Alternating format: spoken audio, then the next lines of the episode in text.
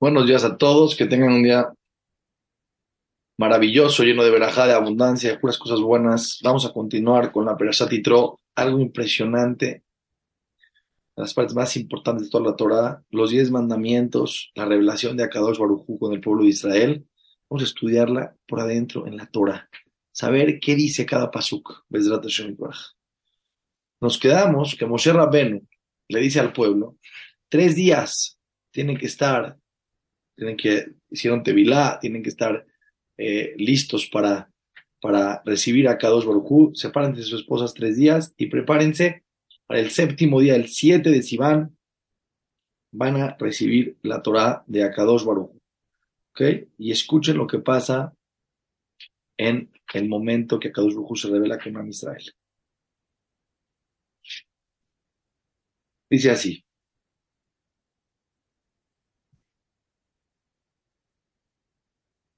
Bahí Yom estamos en el capítulo 19, en el Pasuk 16. Bahí Yom y fue el tercer día, Biota Boker, temprano en la mañana, al amanecer. Dice Rashi, Akadosh Baruchu los estaba esperando. Normalmente el Rab espera al alumno o el alumno espera al Rab. El alumno espera al Rab. El, alumno tiene que llegar primero y luego el Rab. Aquí Akadosh Baruchu estaba esperando al pueblo de Israel. Colot, y empezó a haber ruidos tremendos, Ubarakim, truenos, Beanán Kabed Meot, Beadán Kabed y una nube muy, muy pesada, muy, muy, se veía la nube muy espesa, Alahar sobre la montaña, Bekol Sofar, y la, el sonido del sofar, Hazak Meot, muy fuerte. Y la gente que estaba en el campamento se espantó de repente, truenos, el sonido del sofá, algo impresionante. Y, y Moshe Rabenu, todos levántense, Akadosh Rujú nos está esperando, y los sacó y los llevó, Likrata Elohim, dice Rashi, Akadosh Rujú estaba viniendo, la nube venía hacia ellos, hacia la montaña, ellos venían hacia la nube como un jatán, como un novio que va a esperar a la novia todo Arsinai, todo lo que pasó en Arsinai es, es como un novio y una novia que se casan, era el pacto entre Akadosh Brujú y Israel, algo impresionante. Minamahané del campamento se asentaron abajo de la montaña. Hay un midrash que dice que Akadosh Barujú les puso una montaña, hay que entender esta metáfora, ¿sí? De alguna manera el pueblo, ya, había dicho, Nace Benishma, estamos dispuestos a hacer todo lo que Akadosh Barujú quiera. Todo lo que Akadosh Barujú quiera, estamos dispuestos a hacerlo. Pero de igual manera que los dijo, van a ver los truenos, los rayos, van a, ver, van a sentir la presencia divina, se pueden espantar. Metafóricamente les puso la montaña encima. Pear Sinai Ashan Kuló. Y la montaña del Sinai estaba completamente eh, con, eh, con humo. Mi pene Asher la Porque bajó a Kadosh Barujula Shejina. A ver, déjenme explicar, eso es muy importante. El mundo está en Hashem. No es que Hashem esté en el mundo. Tú dices, una semillita está en mi mano, o dices, mi mano está en la semillita. Evidentemente, la semillita está en mi mano, la semillita es más chiquita. El mundo no es nada en comparación a Hashem. Pero a Kadosh Baruj se reveló, una revelación en ese momento. Había fuego, vaya a Shanó que Ashana Kibshan, y subía el humo, como el humo de un horno, Oleg Behazak Meod, era fuertísimo, y hasta, eh, eh Kolar Meod, y estaba toda la montaña estaba eh, como rodeada por el humo, el fuego, se veía la nube, fue algo espectacular. Con la meod, y el sonido del sofá cada vez era más fuerte. Normalmente, cuando alguien toca el sofá, le acaba el aire y se va bajando el sonido. Empieza fuerte tú y va bajando porque se le acaba el aire. Aquí el sonido del sofá, se escuchaba un sofá que cada vez era más fuerte. Era evidentemente que no era un sofá por una persona tocado. Moshe y Daber, Moshe Rabeno hablaba, a Elohim Anenu Bekol, y a Kadosh Barujú hacía que la voz de Moshe Rabenu se escuche en todo el pueblo. Moshe Rabenu va a hablar en la montaña, van a escuchar. A Kadosh Barujú le hacía él el eco a, las palabras de Moshe. ¿Por qué Moshe Rabenu hablaba? Ahorita les voy a explicar en qué estamos parados. Bayered Hashem al Sinai y bajó la divinidad de Hashem sobre el monte de Sinai. El Roshar, a la punta de la montaña, Vaikra Hashem le Moshe, le llamó Hashem a Moshe, el Rosh a la punta de la montaña, vaya al Moshe y subió Moshe Rabén. Le habló Moshe Rabén, ya están ahí todos listos, les dijo a Moshe, enfrente de todos, sube Moshe Rabén. Sube Moshe, vaya Hashem el Moshe, le dice Dios a Moshe, Reed Aed baja y atestigua sobre el pueblo, Pen y el Hashem. A lo mejor cuando voy a tener ahorita esta revelación con ellos tan grande, se van a emocionar tanto, se van a querer acercar a la montaña. ¿Y qué va a pasar? Hazbe Shalom, no van a estar listos para ese nivel espiritual tan alto. Cada persona podía recibir una cercanía a cada uno acorde a su nivel espiritual. En el Olama va, en el mundo venidero, se los dije en la clase pasada, vas a poder estar cerca de Hashem como cuando trabajaste en este mundo. No porque Hashem no te quiera dar más cercanía, Hashem te quiere dar toda la cercanía, pero para que tú la puedas tolerar tienes que estar en ese nivel espiritual, para tolerar ese nivel de energía tan fuerte. Entonces, ¿qué pasó en el, en el? Le dijo Moshe le dijo a Moshe, ve con el pueblo y diles que tengan cuidado, que no se vayan a acercar a la montaña. ¿Por qué? Porque si se acercan, Irot, Benafal, mi a lo mejor se van a querer acercar a tener más cercanía a mí y no lo van a poder tolerar y se van a morir. Vivos no van a poder tolerar este nivel espiritual tan alto.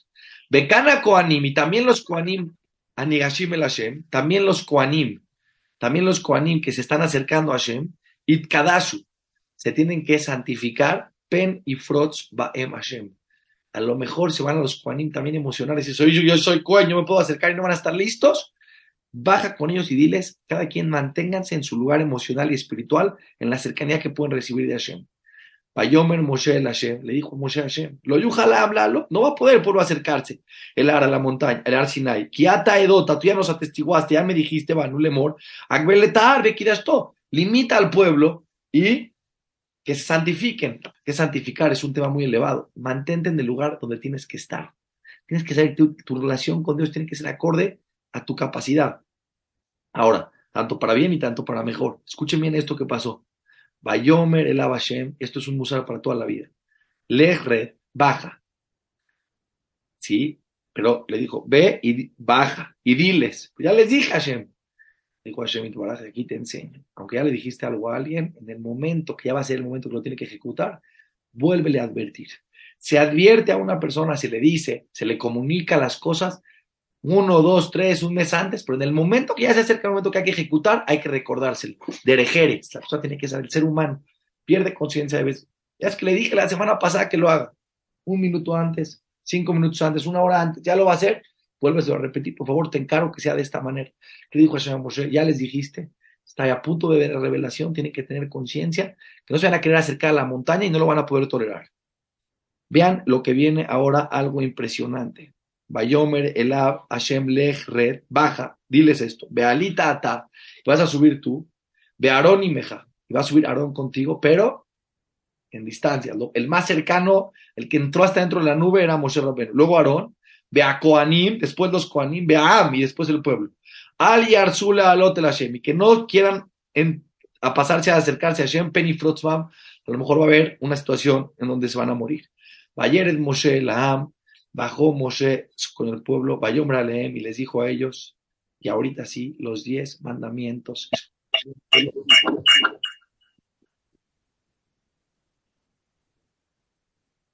Escuchen lo que pasó en este momento, algo muy importante. Vamos a leerlo de adentro para que sepan exactamente cómo fueron los diez mandamientos. Vaidaber Elohim et cola de Barima el Elemor. Y Dios habló todas estas cosas con ellos. Este es un dato que mucha gente no sabe. Kadosh Baruj dijo los diez mandamientos en una sola vez, lo escucharon juntos, directo de Hashem. Solamente Hashem puede decir los diez mandamientos como si fuera una misma palabra.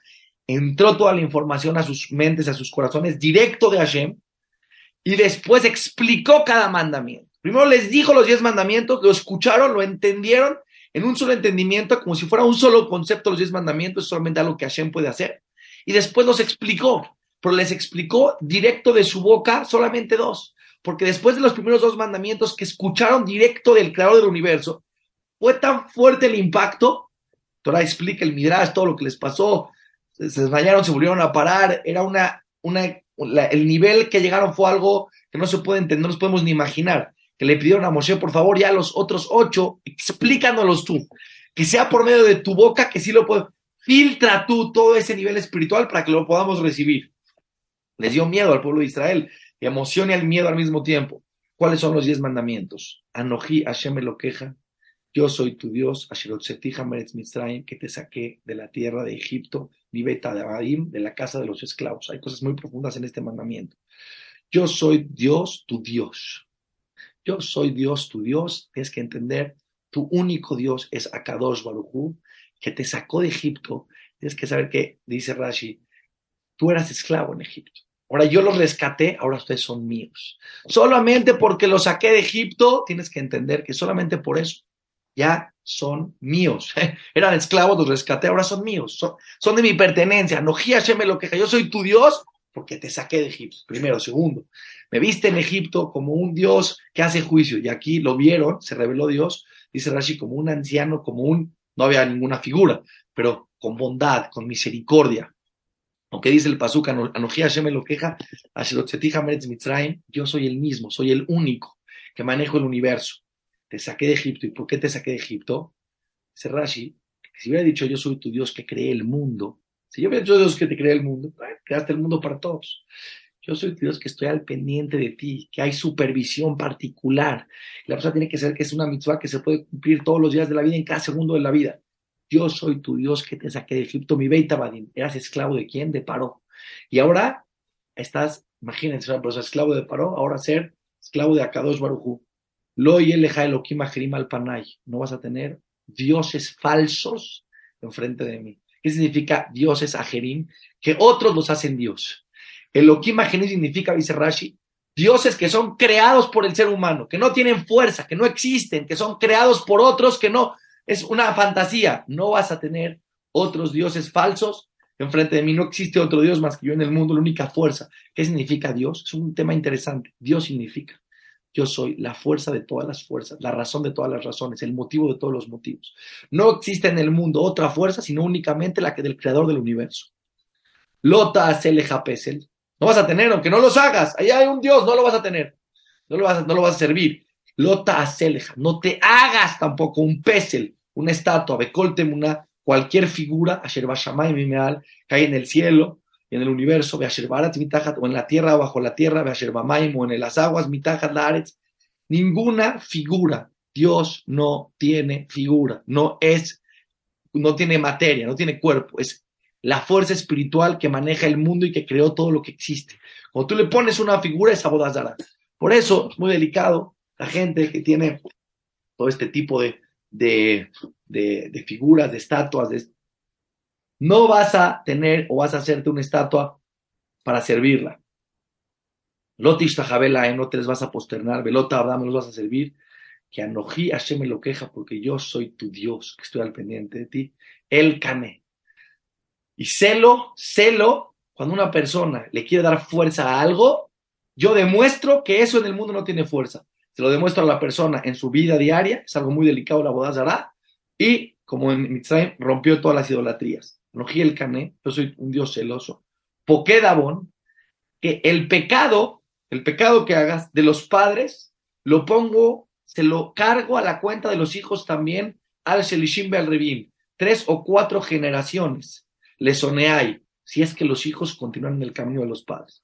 El papá era idólatra, el hijo era idólatra, no nada más al hijo le van a, le van a, le van a, le van a, le va a costar que era idólatra el hijo, sino toda la idolatría del padre se la van a cargar al hijo también. ¿Por qué? Porque por culpa del padre que era idólatra, el hijo fue idólatra. Y si el hijo continúa, para lo que dice la Torah, si el hijo cambia el camino, si el hijo dice, no, yo creo en un creador que maneje el universo, me salgo de ese camino equivocado de mis padres, todos los pecados de los padres no recaen a los hijos. Solamente si los hijos continúan en el mal camino de los padres, solamente en esa situación, Dios carga a la cuenta de las siguientes generaciones. Pero vean el siguiente paso, que es una locura.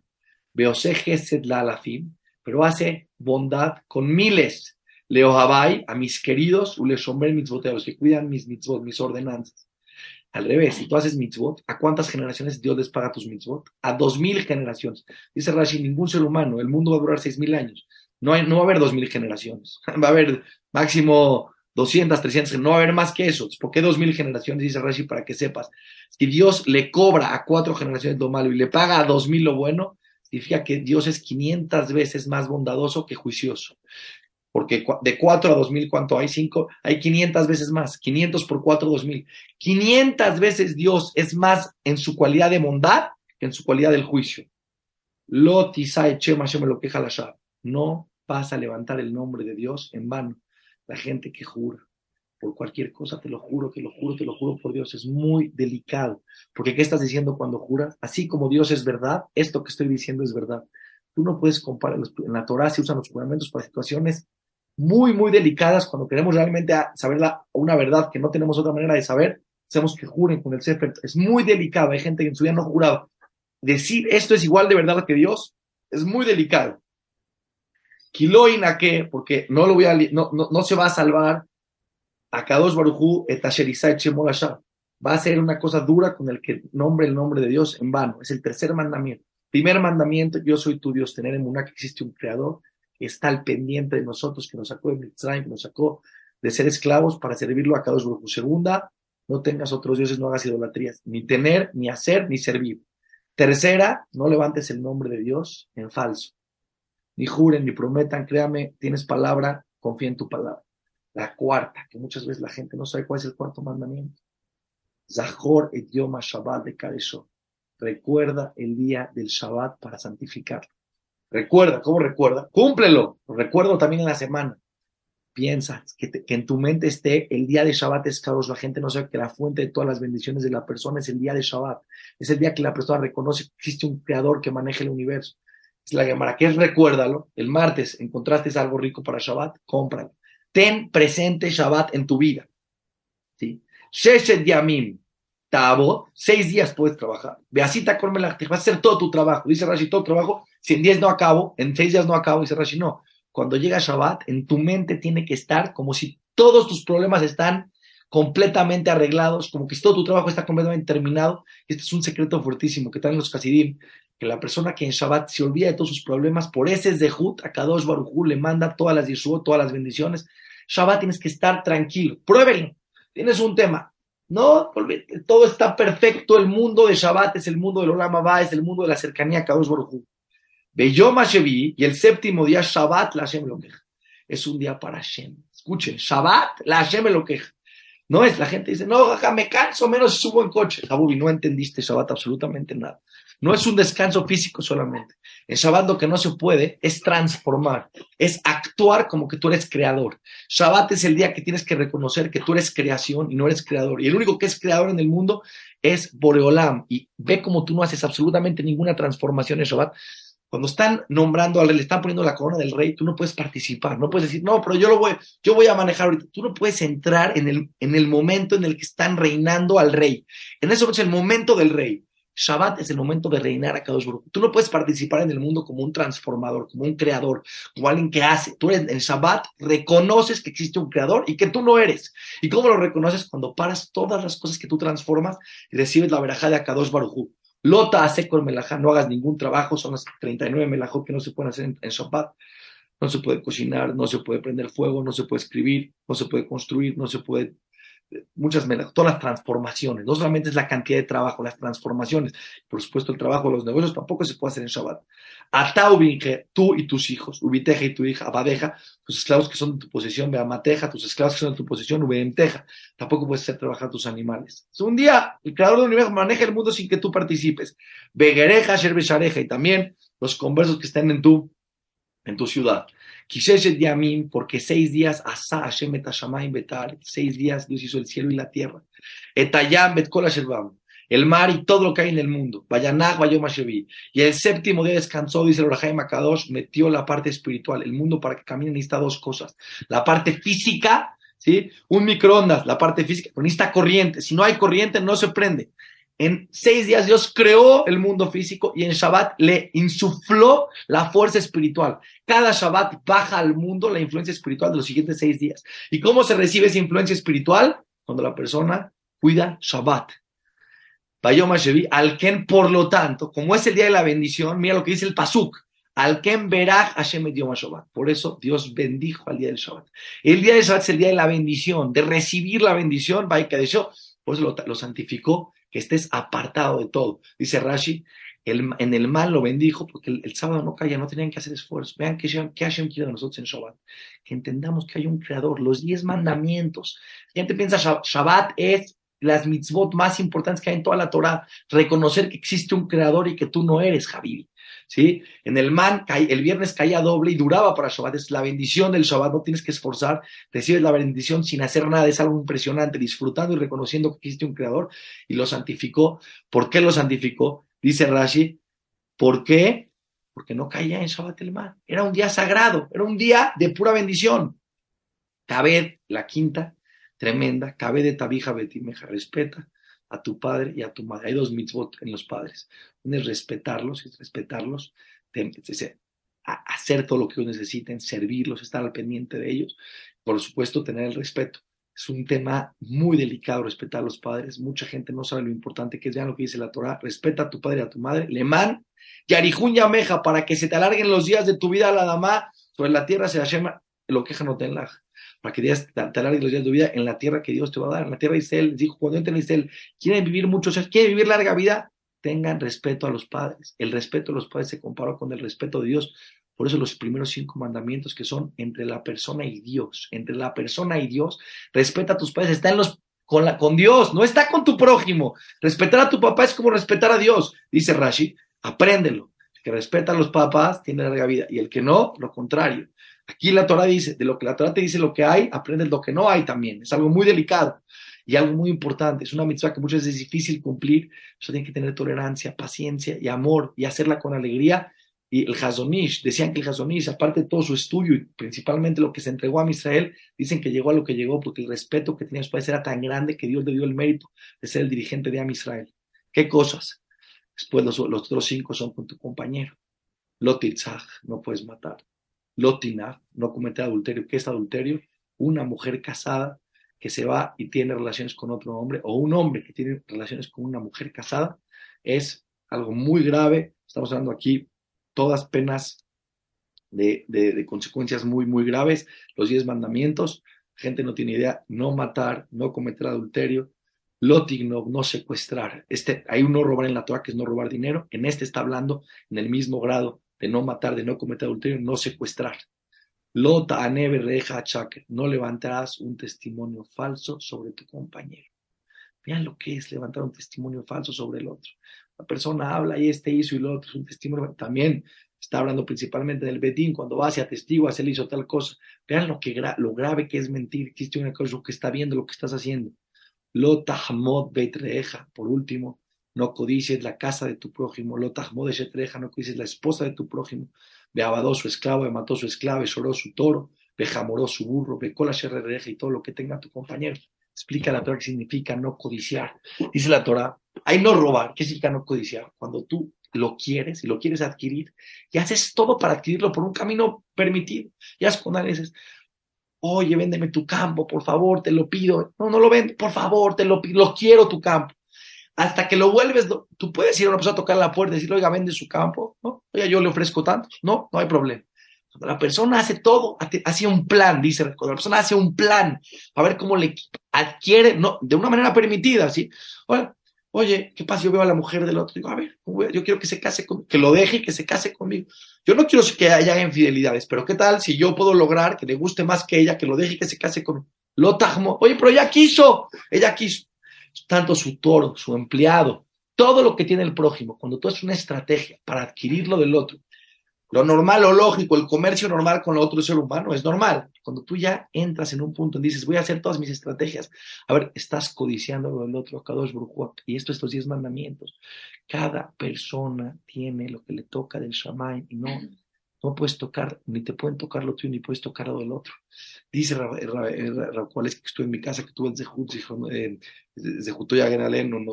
que es Lita, que viva muchos años, que tenga larga vida, Arihud Yamin Tobim, me dijo, ¿por qué las, están los diez mandamientos? Cinco con Dios, cinco con tu semejante, en el mismo, en las mismas tablas que les, que les dio a Kadosh Baruj Moshe, las tablas que hizo Hashem a Moshe.